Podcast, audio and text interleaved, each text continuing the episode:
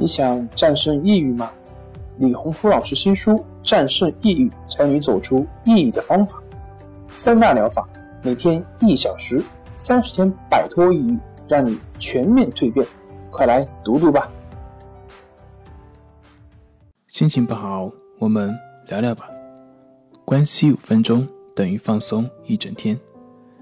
大家好，我是心理咨询师杨辉，欢迎关注我们的微信公众账号“重塑心灵心理康复中心”，也可以添加微信 “su 零二一二三四五六七八九”了解抑郁的解决办法。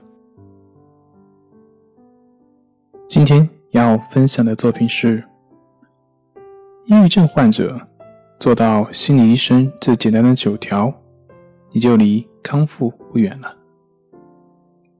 抑郁症患者，如果你做到李洪福老师在《战胜抑郁》的书中所写的九条，那么你就离康复不远了。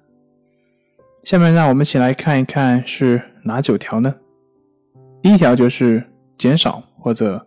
不再到网上去了解抑郁症以及抑郁症心理等相关症状的了解，避免对号入座。对于处在抑郁状态中的患者，很容易受到负面暗示，陷入到更严重的恶性循环。第二点，虽然你不想动，也不愿意与人接触，不愿意做事情，但这会让你变得更加的消沉。所以，强迫自己动起来，走出去。强迫自己多参与一些有意义的社会活动，去做一些自己能做的事情，不求结果，只是简单去做。慢慢的，你的心境就会得到改善。第三点，保持每天早上以及下午三十分钟以上的身体锻炼，尤其是跑步或者是游泳，都可以让我们更好的放松，专注于当下。第四点，不去接触抑郁症症状病友，尤其是一些互助群，最好也不要加入，因为这些社区群呢，它能够得到真正的帮助往往不大，更多的是带来消极和悲观。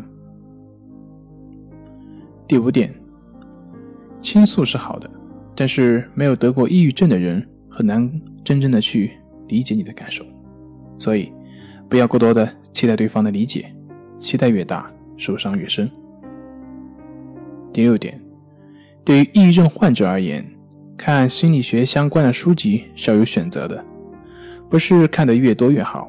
往往是有的书看完了之后，反而会变得更加的悲观，更加的无助。